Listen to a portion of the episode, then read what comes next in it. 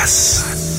Audio. Mit Michael Weiland. Liebe Hörer, es gibt ja immer diese wunderbaren Jahresrückblicke. Da geht es in aller Regel um Überschwemmungen, um Prominente, wer wen geheiratet hat oder warum nicht und wer sich von wem hat scheiden lassen oder auch nicht. Was aber auch immer interessant ist, ist so einen kleinen Überblick zu machen, was sich in einem Jahr in der Autowelt getan hat. Und mit wem könnte man da besser drüber reden als mit Dieter Fess, weil der Mann schaut ja in die Zukunft. Er macht ja Forecast und heute reden wir mit ihm aber nicht über Forecast, sondern über das, was sich im Jahr getan hat. Lieber Herr Fess, was sind aus Ihrer Sicht die wichtigen Dinge im Jahr 2010 autotechnisch gesehen? Für einen kurzen Augenblick hatte ich Angst, Sie fragen mich nach Karl Gustav von Schweden. Aber um auf Ihre Frage zurückzukommen, ähm, die, der, der sicherlich äh, wichtigste Punkt, äh, Punkt in diesem Jahr ist der, man muss schon fast sagen, Hype um die äh, Elektrofahrzeuge. Jeder Hersteller liefert sich mit seinem äh, Marktakteur und Mitkonkurrenten ein, ein, ein wahres Rennen darüber und darum, wer als erstes mit dem Fahrzeug auf dem Markt ist, was er kosten soll, wie viele Plätze er hat und ja, wie gesagt, vor allem, was er kosten soll, weil das wird ein großes Thema werden fürs nächste Jahr. Wenn ich jetzt mal von diesen Geschichten weggehe und sage, reden wir mal über Volumenhersteller, die also wirklich Volumen machen. Sorgenkind Nummer eins in Deutschland ist es immer noch Opel oder ist es jetzt rum mit der Sorge um Opel? Man weiß in Deutschland äh, und äh, in der Presselandschaft zurzeit auch wirklich nie, wird, man zu einem Sorgenkind geschrieben oder ist das wirklich eine, eine beschriebene Situation äh, der, der aktuellen Umstände? Wenn Sie sich angucken, Opel ist sehr gut aufgestellt, so gut aufgestellt wie kaum ein anderer Massenhersteller, zumindest mal was, die, was das Design, die Formensprache anbelangt. Die Qualität stimmt enorm. Äh, vielleicht gibt es ein einziges Defizit, das ist allerdings dann auch ein wahrnehmbares. Äh, Start-Stopp äh, fehlt allenthalben, wird jetzt zögerlich eingesetzt, allerdings natürlich auch recht spät. Und es dürfte auch etwas Neues in Richtung der aktuellen Motorengeneration passieren. Das ist ja genau das, worüber wir vor einem guten Jahr uns schon mal unterhalten haben, dass die Qualität bei Opel ja im, im Gegensatz zu früher einfach stimmt, dass so diese, dieses schlechte Image, was man hatte, weil lange Zeit ja äh, alles, was an Geld reinkam, statt in die Entwicklung ging, in die USA ging, das hat sich jetzt geändert, aber diesen Imagewandel hinzukriegen, dauert natürlich ein bisschen. Wie viel Zeit hat denn so ein Unternehmen? Ich meine, wir, wir müssen uns darüber klar sein, äh, die haben jetzt eigentlich nur noch den europäischen Markt. Ja, aber man hört natürlich auf der anderen Seite wiederum, dass man auch an heilige Kühe herangehen möchte von, von, von General Motors Seite aus im Hinblick auf Opel. Das heißt, äh, man spricht offen darüber, ob man die Marke Holden in äh, Australien, also Opel der Situation, ob man diese Marke noch stützen möchte oder stattdessen auch Opel in Australien einführt. Das gleiche gilt für Vauxhall. Da wird es in England natürlich noch ein bisschen schwieriger, weil die Engländer natürlich sehr traditionsbewusst sind. Äh, Opel soll, ähm, so hört man eine Rolle spielen als Marke im, im absoluten Boom- und Wachstumsmarkt äh, China. Wenn das alles passiert, wenn General Motors da auch zeigt, dass man sehr hinter Opel steht, hinter dem Markennamen auch steht, äh, dann muss man sich um die Zukunft von Opel sicherlich keine Gedanken machen. Der Betriebsratsvorsitzende, der gute Herr Franz, hat jetzt zum Besten gegeben, er habe große Sorge, dass es für Opel negativ ist, dass GM jetzt wieder an die Börse geht. Jetzt mal ganz unter uns, was hat die Börse in den USA für General Motors im Moment mit Opel bei uns zu tun? Naja, äh, ich meine, Herr Franz ist, äh, ist ein Mann, den man äh, schätzen muss. Er hat sich in der Vergangenheit sehr für Opel engagiert und zwar sowohl für die Arbeitnehmer als auch für den Arbeitgeber Opel. Ich gehe mal davon aus, dass er vielleicht immer mal ein bisschen mehr weiß, als wir wissen. Ähm, auf der anderen Seite ist es so, ähm, äh, man, kann, man kann den Kapitalismus, um Erich Honeckers Sprichwort mal abzuwandeln, ähm, genauso wenig, genauso wenig aufhalten, wie er damals dachte, den Sozialismus aufhalten zu müssen. Das heißt, wenn äh, General Motors der Meinung ist, man äh, beschafft sich frisches Geld an der Börse, äh, wäre es, wäre es ein Don Quixote-Kampf von Herrn Franz, wenn er versuchen würde, das zu verhindern. Mhm. Wenn wir darüber reden, wer zu den gekrönten Häuptern der Rückrufe gehört, muss man sagen, äh, die sind schon nicht mehr König, sondern Kaiser und heißen äh, Toyota. Ich meine, die hatten ja früher mal einen Kaiser in Japan. Äh, jetzt sind die, glaube ich, Rückrufkaiser. Liegt es wirklich daran, was viele behaupten, die einfach sagen, das ist die Rache der Gleichteilepolitik ganz klar, wenn ich in zehn Automodellen äh, dieselben Teile verbaue und habe ein strukturelles Problem, habe ich es natürlich in zehn Modellen oder haben die einfach nur Pech? Naja, ich denke beides. Ähm, angefangen hat ja die massive Rückrufaktion mit dieser, mit dieser, mit diesem unsäglichen Hype äh, bei den Amerikanern, was die Prius-Modelle anbelangt hat, der sich im Nachhinein ja nicht als Qualitätsproblem herausgestellt hat, sondern als, äh, ich sag mal, als äh, IQ-Problem äh, der amerikanischen Autofahrerinnen und Autofahrer. Ähm, also das muss man ja nun mal konstatieren. Auf der anderen Seite haben Sie recht, äh, hier entstehen Probleme, das sind auch strukturelle Probleme, vielleicht nicht unbedingt vordergründig aufgrund der Tatsache, Tatsache, dass Gleichteile verbaut werden, aber definitiv aufgrund der Tatsache, dass hier ein Massenhersteller nochmal im Rahmen aller Massenhersteller nochmal mehr Massen herstellen will. Und das brennt in jedem Fall qualitativ zurück. Mhm. Das mit dem IQ müssen wir vielleicht noch einen kleinen Satz dazu sagen. Äh, es gibt ja auch einen Toyota IQ, den hatten wir jetzt nicht gemeint, sondern den IQ in den Köpfen der Amerikaner. Äh, das, das deutsche Wort und Entschuldigung für, den, äh, für die Abkürzung heißt Intelligenzquotient. Ja, Sie haben recht. Es handelt sich nicht um den IQ von Toyota. Bevor die armen Leute von Toyota sagen, Mensch, haben wir da auch ein Problem, was wir noch gar nicht mitgekriegt haben. Reden wir über die nächste Marke, die äh, zwar keine Probleme hat, aber permanent in den Medien war.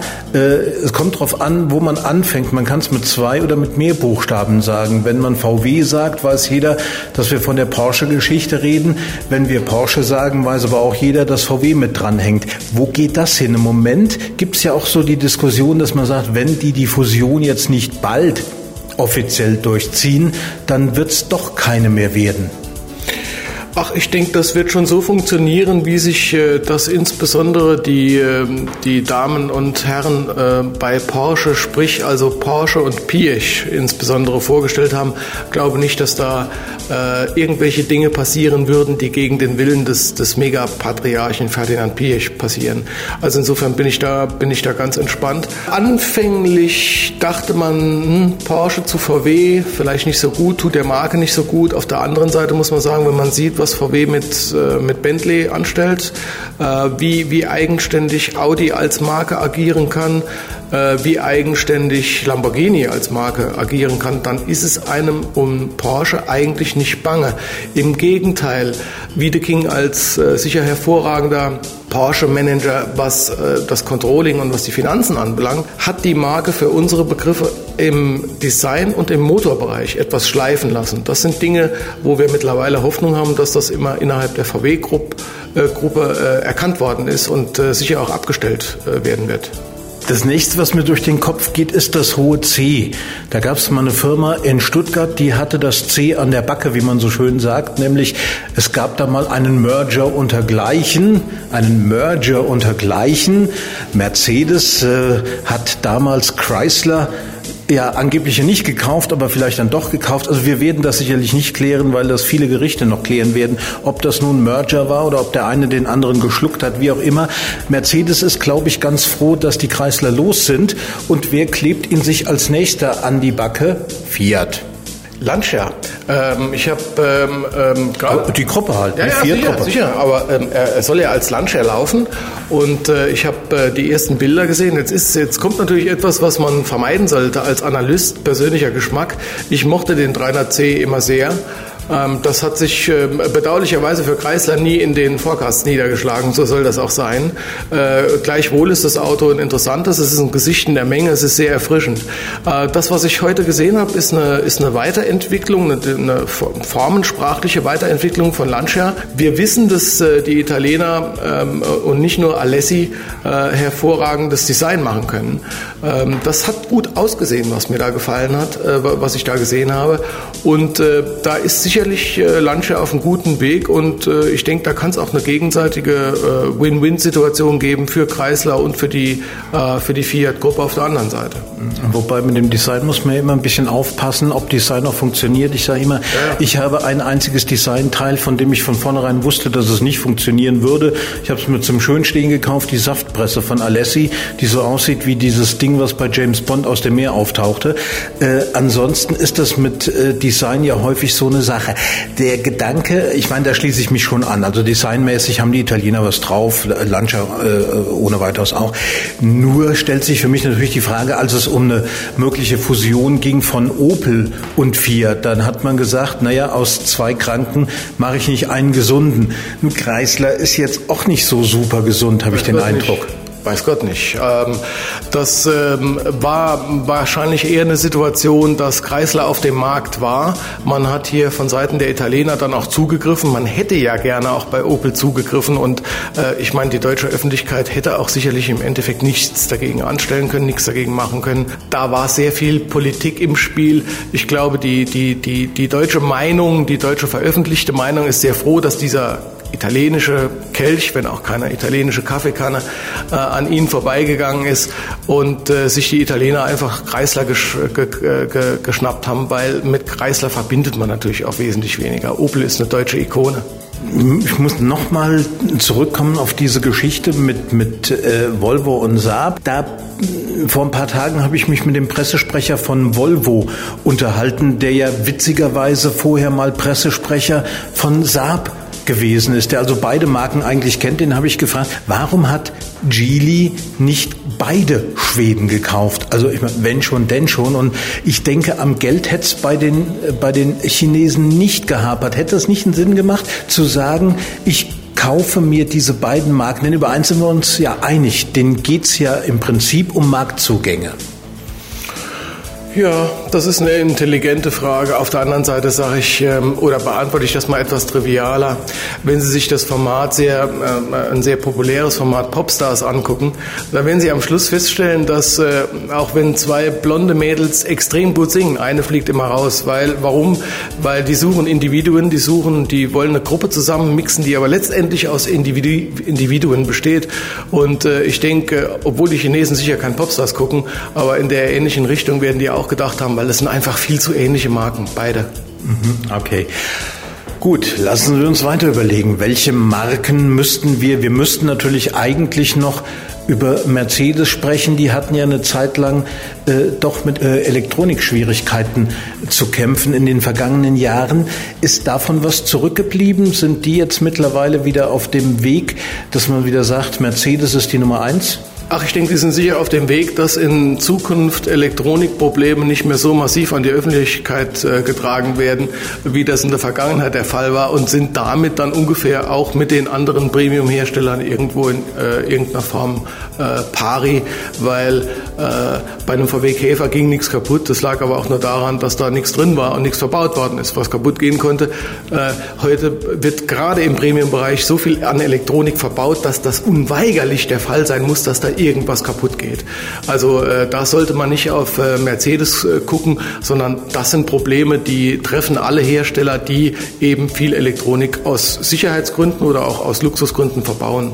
Für mich war früher, als ich noch so ein bisschen jünger war, immer die Hierarchie hier in Deutschland bei den normalen Premium-Herstellern. Mercedes ist auf Platz 1, BMW auf Platz 2. Dann war so ein bisschen Abstand und dann kam für mich dann langsam mal Audi. Hm, rein gefühlsmäßig würde ich sagen, zwischen BMW und Audi ist höchstens noch ein bisschen Imagevorteil für BMW oder geht Audi langsam an denen vorbei? Also ich teile Ihre Einschätzung völlig. Die Nummer eins, letztendlich auch beweisbare Nummer eins, wenn man die Restwerte sieht, und damit meine ich jetzt nicht nur die futuristischen, sondern auch die gegenwärtigen Gebrauchtwagenwerte, ist und bleibt erstmal auf lange Sicht Mercedes. Warum? Weil Mercedes nicht nur eine starke äh, Nachfrage im Inland erfährt, sondern anders als Audi und BMW eine super starke Nachfrage, äh, vor allem auch aus dem Ausland. Nahe Osten, äh, Südostasien, äh, China, Wobei China auch für BMW zutrifft. Also das ist erstmal die, die sage ich, die unangefochtene äh, Nummer eins. Bei BMW und Audi ist ihre, ist ihre äh, Betrachtung für meine Begriffe völlig richtig und nachvollziehbar mit einer kleinen Einschränkung.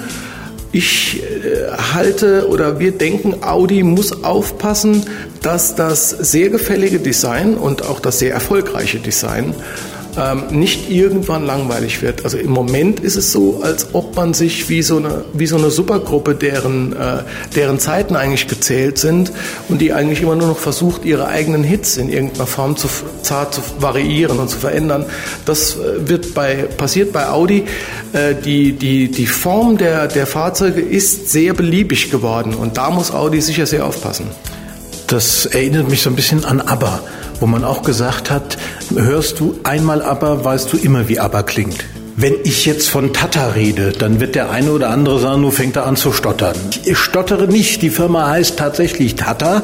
Der Mann, dem diese Firma gehört, heißt sogar Tata, ist meines Wissens nach ein Inder oder zumindest geht es in diese Richtung da unten. Aufgefallen sind die Jungs eigentlich zuerst mal mit einem Auto für 1700 Euro, in dem ich allerdings nicht im Straßenverkehr hätte unterwegs sein wollen, weil mit Sicherheit hatte das nichts zu tun.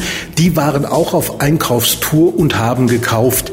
Land Rover und Jaguar. Und was für mich viel interessanter ist, die haben Herrn Forster eingekauft, den, äh, den ehemaligen GM Europa-Chef. Und sie haben, was ja auch immer interessant ist, wenn man so diese Kommunikationsstrukturen sieht, die haben sich den früheren Sprecher von Forster bei GM, nämlich den Frank Klaas, den äh, früher ehemals obersten Opel-Kommunikator geholt. Das heißt meiner Meinung nach, die Leute von Tata, die haben sehr ernsthaft vor, sich in dem Markt zu behaupten und das nicht zum Spaß zu treiben. Also jetzt mal ganz unter uns, ich brauche keinen Forster, um Jaguar und Land Rover zu betreiben. Nee, das braucht man nicht, aber es zeigt natürlich äh, schon, dass die ein ganz gutes Näschen haben. Und was mir, was mir wiederum, muss ich sagen, sehr gut gefällt, ist, die nehmen sich dann natürlich auch die entsprechenden Eingeborenen, um das mal äh, äh, äh Flachs zu sagen.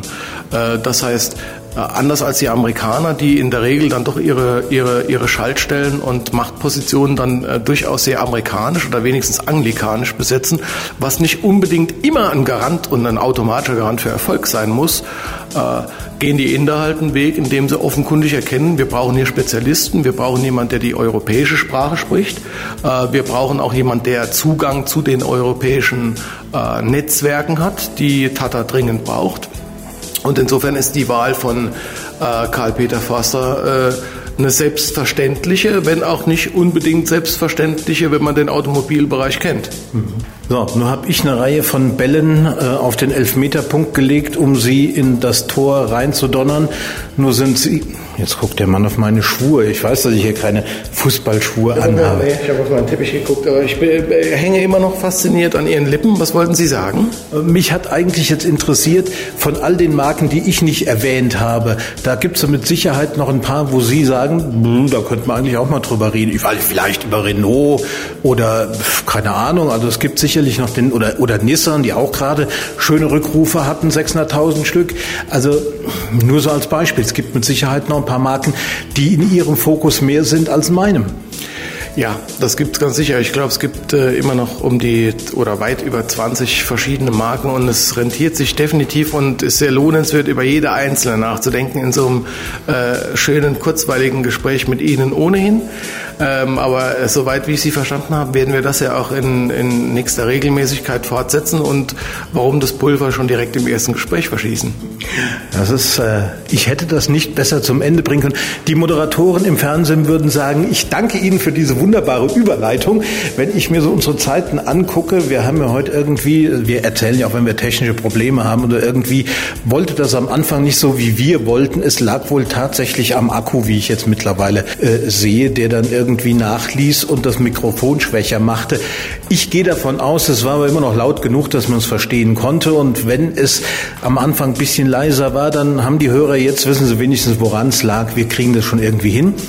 Lieber Herr Fess, es geht auf das Jahresende zu. Ich darf mich bedanken. Wir werden, da bin ich ganz sicher, das im kommenden Jahr so als monatliche Serie machen, dass wir wirklich hingehen und einmal im Monat sagen, was tut sich in der Autoszene oder wir werden es vielleicht nennen, What's New Dieter Fess.